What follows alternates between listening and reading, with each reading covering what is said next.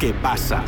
Un programa de opiniones, expertos, enfoques desde el interior, opiniones especiales, temas actuales. Todo esto en el programa ¿Qué pasa?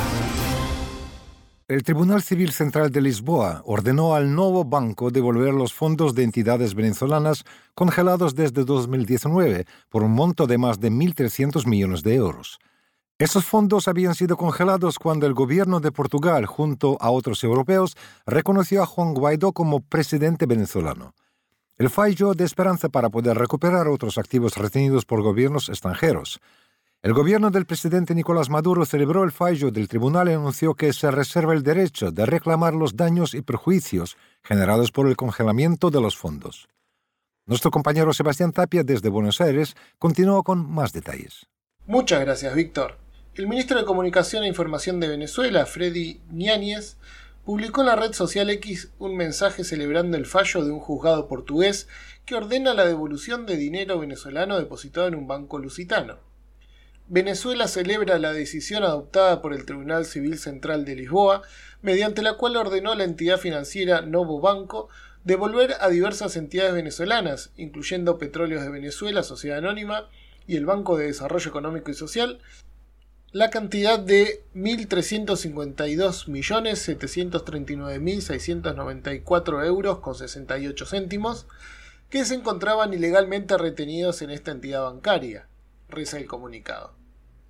Estos fondos habían sido congelados cuando el gobierno de Portugal reconoció a Juan Guaidó como presidente venezolano en 2019, pero la disolución del gobierno interino por parte de la Asamblea Nacional de 2015, que a la vez perdió su legitimidad al vencerse su mandato, dejó nulo el argumento del gobierno alternativo que puede manejar los activos en el exterior. Por este motivo, el fallo portugués abre la posibilidad de ser puesto como ejemplo y jurisprudencia en otros litigios en los que Venezuela lucha por retomar el control de activos en el exterior. Tal vez lo más recordado son los depósitos de oro en el Banco de Inglaterra y el control de la refinería y estaciones de servicio pertenecientes a la empresa Citgo en Estados Unidos. El nuevo banco confirmó la validez de la sentencia del Tribunal de Lisboa pero dijo que no podía proceder hasta que se aclaren algunas dudas sobre la representación legal de las entidades públicas de Venezuela en Portugal. La restitución de los fondos no será inmediata y el gobierno venezolano lo sabe. El comunicado del ministro Ñáñez deja en claro que el Estado venezolano no se conformará con solo recuperar el monto congelado, sino que espera ser resarcido completamente por la falta.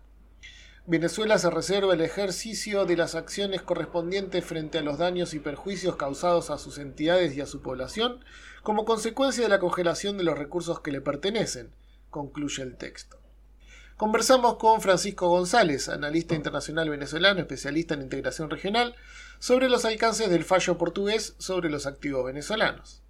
Francisco, la devolución de los fondos del nuevo banco abre la puerta a la recuperación de otros bienes en el exterior? En principio, creo que hay que recuperar estos bienes. Ya es un proceso en sí mismo, ¿no? Si bien hay un tribunal portugués, el tribunal civil ahí, que acaba de tomar esta decisión, lo cierto es que en la misma sentencia hay un tema que tiene que ver con el reconocimiento, ¿no? Es decir, la sentencia o el tribunal exhorta al Ejecutivo al reconocimiento a las entidades que representan al Estado venezolano, que en este caso son varias empresas filiales de PDVSA, por ejemplo, ¿no? que es la empresa estatal venezolana, también Banco Fondo Común, que son las entidades que tenían recursos en el nuevo banco, ¿no? Es decir, recursos que estaban para todo lo que tiene que ver con el intercambio de bienes y servicios, para el tema de lo que son los créditos internacionales, son fondos que se estaban depositados allá, ¿no? que en un total suman 1.300 y tantos millones de euros, la cifra exacta, ¿no? No, no, la, no la sé exactamente, pero ahí está más o menos el monto. ¿no? Entonces, claro, esta red global de gobiernos socios, de intereses internacionales, medios de comunicación globales que estaban asociados a los intereses del Estados Unidos de aquel momento con Donald Trump, pues auspiciaban esta situación. Guaidó había hecho la juramentación su autoproclamación, ¿no? Aquí en una plaza pública y bueno, eso tuvo un reconocimiento mediático global, por decirlo así, pero también de gobiernos. El gobierno de Portugal, recordemos el gobierno de España con Pedro Sánchez, ¿no? Ahora que está yendo de él, si se dan la foto, se dan el beso, ¿no? También Inglaterra. Hay que decir que una de las primeras que, que sanciona a Venezuela, así como a Rusia, y en eso somos insistentes, es precisamente Inglaterra, ¿no? Inglaterra es de los primeros países que retiene recursos en el banco en Londres, ¿no? Hay que ver el impacto de esta decisión en principio que el Ejecutivo se dé a la tarea de devolver los recursos, que eso es un proceso, eso lo vamos a empezar a ver en cuestión del poco tiempo, porque ahora sí el gobierno del presidente Maduro, las entidades venezolanas que están, digamos, acreedoras de estos intereses, pero también hay un reconocimiento internacional y una presión internacional al gobierno de Portugal para que dé celeridad a la devolución de dichos recursos, ¿no? Eso es lo que vamos a ver en días quizás. El banco todavía aduce que no puede hacer las transferencias por cuestiones legales. ¿Cómo afecta el bloqueo en estos casos? Influye el bloqueo, pero también influye en otras razones. Influye una tendencia internacional, digamos, de relajamiento un poco del no reconocimiento de Maduro, ¿no? El hecho de que, por ejemplo, en la cumbre de la Unión Europea donde varios países de la región, y bueno, sí, los, los países representantes de la CELAC estuvieron allí, y hubo representación venezolana en Bruselas, en Bélgica, de la vicepresidenta, ¿no? Eso es importante porque son sanciones que no solo incluyen temas de recursos venezolanos, sino que también sanciones a los representantes del Estado venezolano, en este caso la vicepresidencia y el canciller que estuvo allí, ¿no? No digamos que hay un reconocimiento total, pero sí va en vías de eso, ¿no? De alguna manera. Y quizás sí pueda impactar, ahora sí que tiene la presión esta entidad portuguesa de devolver los recursos, ¿no? Por parte del tribunal. Entonces ahí vemos una contradicción en el tema de quizá por un lado el no reconocimiento, pero por un lado también el tema de la decisión del tribunal. Y, es relativo también, porque sí, ya hay un enviado de negocio, ha habido otra vez ya la vuelta de embajadores, ¿no? No solo de Portugal, España, por ejemplo, ya hay embajador de España aquí en Venezuela, ¿no? Pero no hay como que una decisión oficial por parte del gobierno de España o Portugal de decir que hay un reconocimiento de Maduro. Es un reconocimiento no oficial, pues es un reconocimiento que hacen allí a nivel de instituciones y se dan cuenta que, bueno, si el gobierno interino está desinflado totalmente, está espichado, como decimos aquí, Guaidó anda por allí en Miami huyendo de la justicia nacional e internacional. Y entonces sí hay la posibilidad de que esta sentencia sea un precedente jurisprudencial para el resto de países que aún retienen recursos venezolanos. Sí hay una posibilidad, porque recuerdo que también en los tribunales londinenses, donde se está llevando a cabo esto. Es más, ya hubo una decisión en Londres. La decisión en Londres, el tribunal fue lavarse las manos con lo que llaman ellos la doctrina de una sola voz, lo que dice la reina. Una cosa, pero espeluznante, ¿no? Una cosa que nos manda la Edad Media en este tribunal londinense donde están llevando a cabo los reclamos, ¿no? Por parte de las instituciones venezolanas, con sus representantes legales, obviamente, entonces ellos hablaban de esa doctrina de una voz, que es lo que diga la reina, y como la reina le daba reconocimiento a Juan Guaidó en aquel momento, entonces ellos se lavaban las manos y uno dice, bueno, ¿y dónde está la supuesta independencia de poderes en el mundo desarrollado? ¿no? Si cuando una sentencia es solapada por lo que diga la difunta reina, que en paz descanse, ¿no? ¿Qué política lleva adelante el gobierno del presidente Maduro para evitar que vuelvan a suceder congelamientos de fondos como los del 2019? Mira, ya veíamos esto hace varios años porque había dos políticas, creo. Una política de repatriación.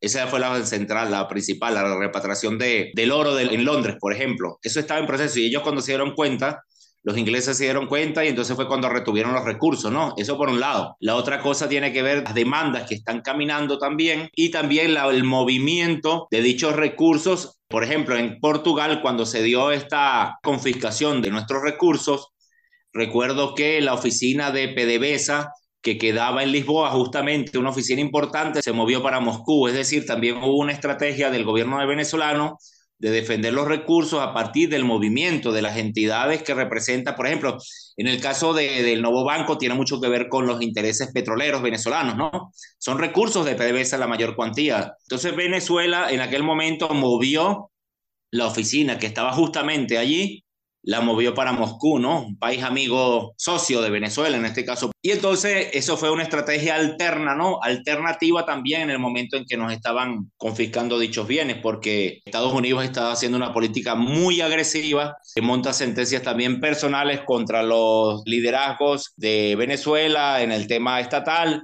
es decir, Estados Unidos se metió en aquel momento en una política retrógrada y, atrasada, ¿no? Muy atrasada esa política, parecía una política pirata en la época de la colonia, ¿no?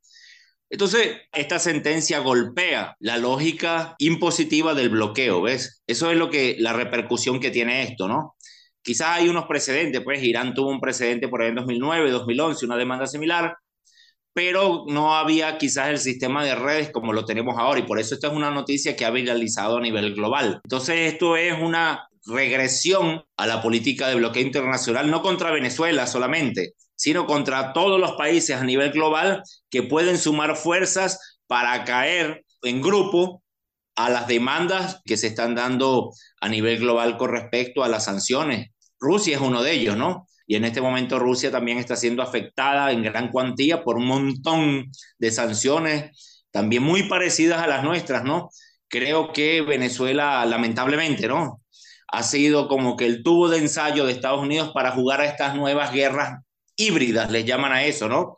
Estas nuevas formas de que si no puedes invadir un país, aunque tengas la intención, que es lo que ellos querían con nosotros en el 19, tratar de desmantelar la política internacional, la política diplomática del país, que es lo que intentaron con Venezuela.